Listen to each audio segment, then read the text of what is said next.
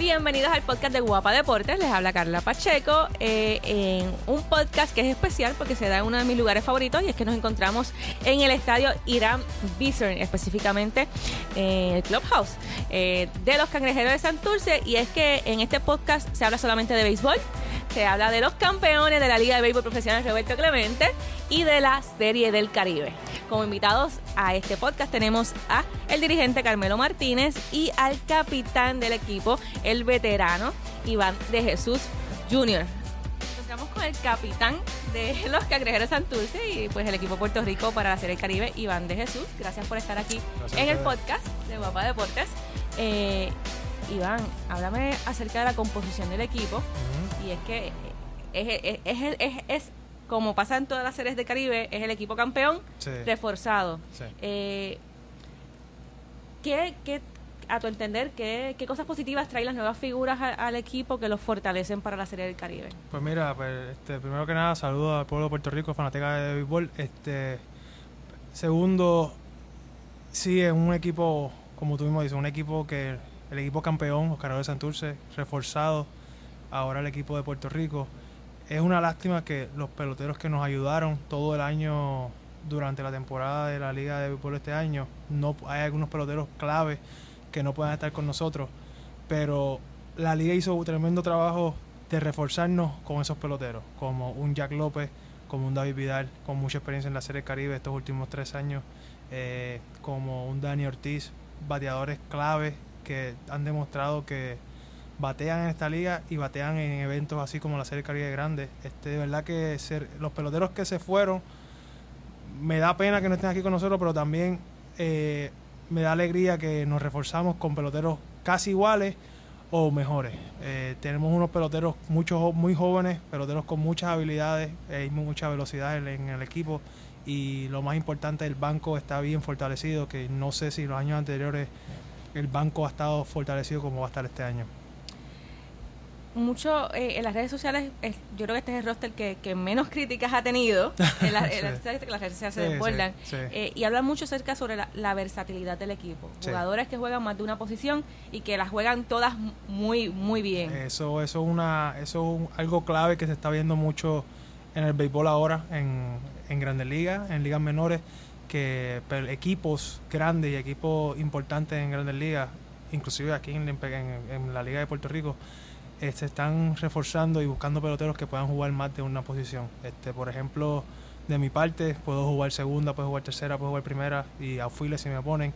Eh, tenemos a un Jemuel que también puede jugar todos los infiles. Tenemos a Jackie eh, López que puede jugar otros infiles y hay etcétera. Hay muchos peloteros que pueden jugar varias posiciones y eso es lo importante de tener este, versatilidad en el equipo y, y también, no solamente en los, en los position players, también los pitchers. Tenemos varios pitchers que pueden abrir, pueden, pueden cerrar, pueden venir en medio juego, pueden venir late in the game. O sea que el equipo se ve bien eh, en papel, pero en papel nos vemos lindos. Hay que hacer el trabajo y, jugar el, el, mejor béisbol como lo sabemos jugar. Este año la Serie del Caribe tiene un nuevo formato es que el, torneo se dividió en dos grupos ante la entrada de Panamá y es que cuando la Serie Caribe se mueve de eh, Venezuela a, Panamá, pues eh, existe la posibilidad de que el, de que el país sede pues tenga su propio equipo y eh, los grupos quedaron de la siguiente manera es que el caso de en el caso del grupo A tienes a México tienes a Cuba y tienes a Venezuela en el grupo B está Puerto Rico está está República Dominicana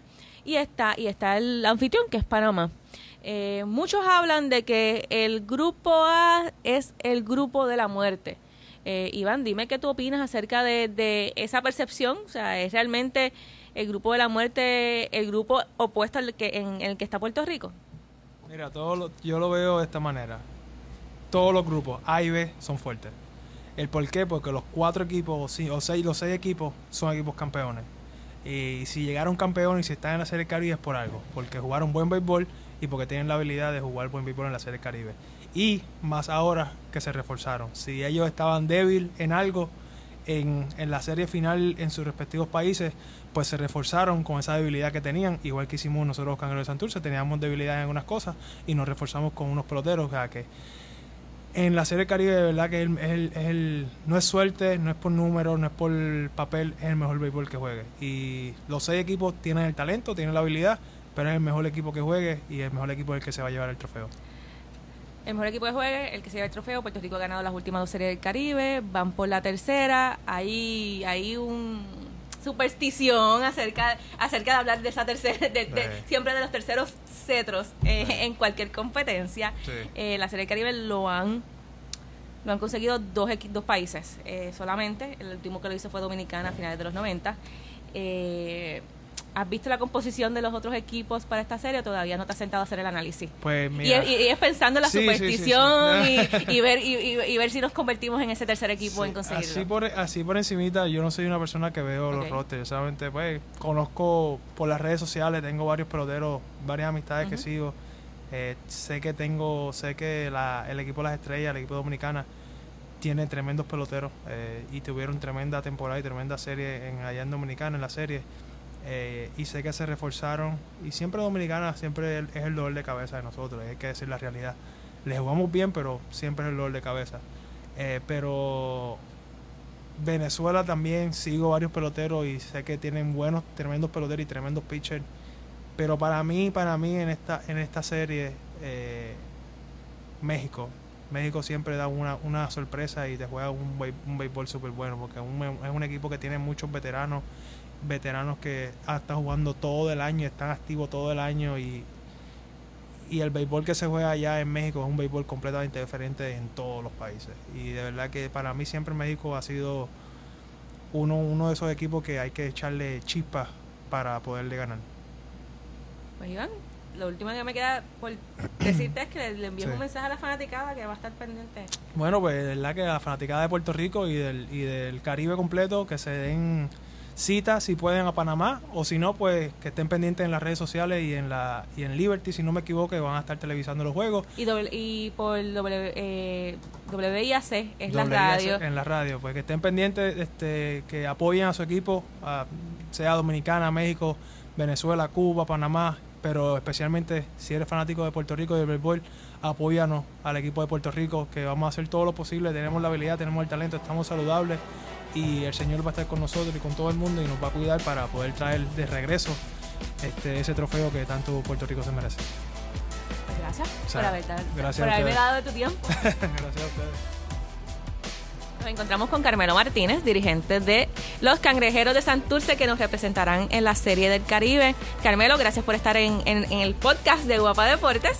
Eh, por la oportunidad tengo que preguntarte sobre este equipo. ¿Asumes las riendas, asumes las riendas de, de, los cangrejeros eh, ante la salida de Ramón, de Ramón Vázquez? ¿Cómo, cómo cogiste el, la noticia de esta nueva encomienda dentro del béisbol? Bueno, primero que nada, pues Ramón hizo un excelente trabajo en los años que estuvo aquí en Santurce. Yo no estoy tratando de llenarle los, eh, los zapatos a nadie, ni a él, ni a Luis Mato, que hizo un trabajo excelente en las últimas dos series del Caribe. Pero sí estoy muy eh, contento con la oportunidad que se me está dando eh, tenemos un equipo bastante balanceado, lo más que tenemos es, juventud, con dos o tres jugadores de experiencia que también todavía son jóvenes.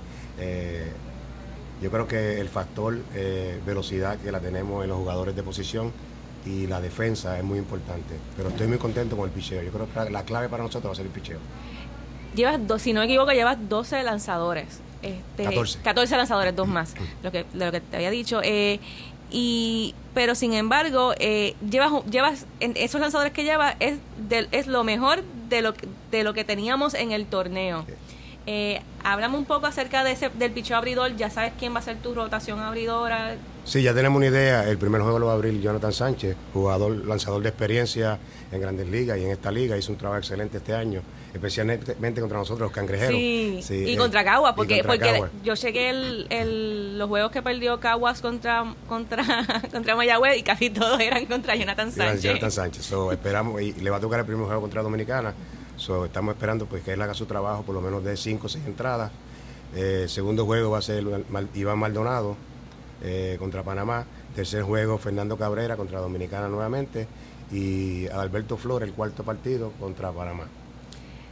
Fernando Cruz regresa, regresa, lo vimos este año, este eh, como abridor, después lo vimos, él, él, él es como un todoterreno. Lo vemos como abridor, después lo vimos como como como, como setup, después terminó terminó como relevo intermedio, perdón, y después terminó entonces este como como closer del equipo.